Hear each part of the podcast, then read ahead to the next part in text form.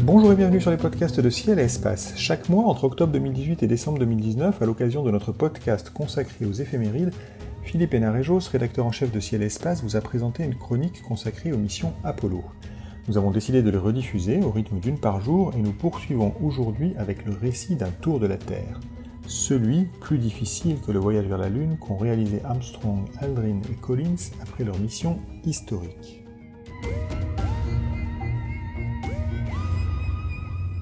Eh je vais vous raconter que les héros sont fatigués.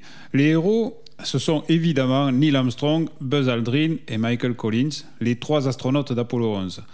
Sous l'insistance du président américain Richard Nixon, ils ont embarqué le 29 septembre à bord du Air Force One, l'avion présidentiel, mis entièrement à leur disposition pour un tour du monde. Ce tour du monde a même un nom, on l'appelle le Giant Step, c'est d'ailleurs bizarre, c'est pas le Giant Leap. Oui, d'Armstrong. Bon de géant, malgré tout, pour reprendre les premiers mots d'Armstrong lorsqu'il a posé le pied sur la Lune en juillet précédent. Les trois hommes ont commencé par faire escale à Mexico.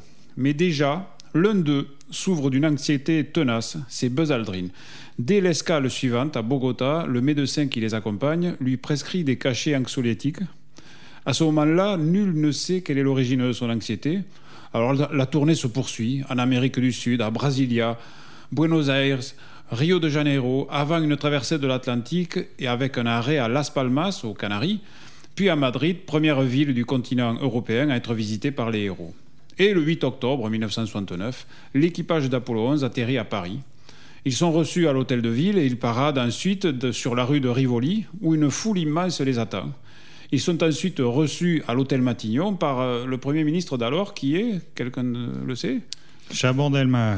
bravo, Jacques Chaban-Delmas. Je n'y crois pas une seule seconde. Comme, si j'étais, comme si j'étais né. Il a potassé. Évidemment, et ensuite, ils font un saut à l'Élysée, où là, c'est plus facile, le président de l'époque. Pompidou. Oui, Georges Pompidou. Et le lendemain, eh bien, les héros continuent leur tour euh, effréné autour du monde. Ils sont à Amsterdam, puis Bruxelles, puis Oslo, Bonn, Londres, Rome, Belgrade. Chaque jour, une ville un pays nouveau, parfois deux dans la même journée.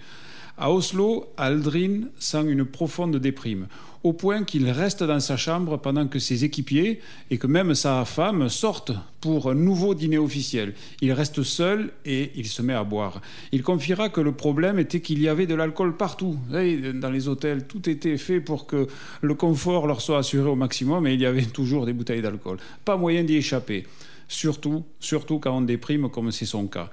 Mais pas de repos pour les héros. La tournée Giant Step se poursuit. Ankara, Kinshasa, Bombay, Dhaka, Bangkok, Téhéran, Perth, Sydney, Agana sur l'île de Guam, qui est une base américaine, euh, Séoul, Tokyo, et après un, arrêt en Alaska pour euh, refaire le plein de l'Air Force One, les astronautes sont enfin de retour à Washington le 5 novembre, après 45 jours d'un voyage autour de la Terre. Infiniment plus long que le voyage autour de la Lune. Ils ont euh, été acclamés par 100 à 150 millions de personnes. Ils ont serré l'équivalent de 25 000 poignées de main. Armstrong, décrit dans le film First Man comme dépressif, fait le job.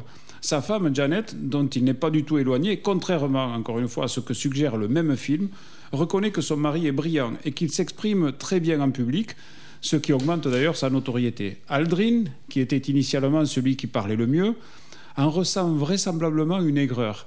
D'autant que lui perd ses moyens et qu'il a besoin de notes pour s'exprimer lors de ce tour du monde. Neil Armstrong et Michael Collins se rendent compte assez vite que quelque chose ennuie Aldrin dans cette tournée. Collins voit euh, qu'il se met en retrait, parfois qu'il reste de marbre avec un, visage figé, sans expression. Armstrong s'en voudra de ne pas avoir compris ce qu'il se passait. Son équipier, qui l'avait accompagné sur la Lune et avait commencé sa descente dans une longue et profonde dépression, doublée d'alcoolisme. Voilà ce qu'Armstrong n'a pas vu et, il s'en est voulu euh, plus tard, on le lit dans sa biographie. Alors, cette dépression tient-elle au fait qu'il n'est pas supporté d'être le deuxième sur la Lune Ou bien est-elle la conséquence de la surexposition médiatique du Giant Step Tour? Toujours est-il que pour les deux premiers hommes à avoir marché sur la Lune, la vie n'est plus jamais la même.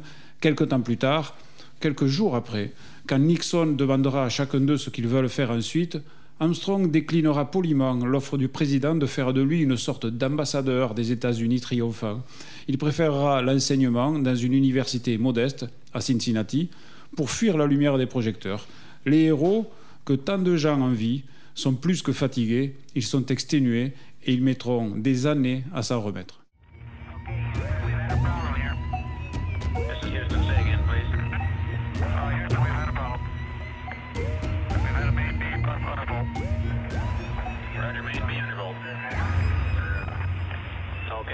Okay, stand 13. We're looking at it.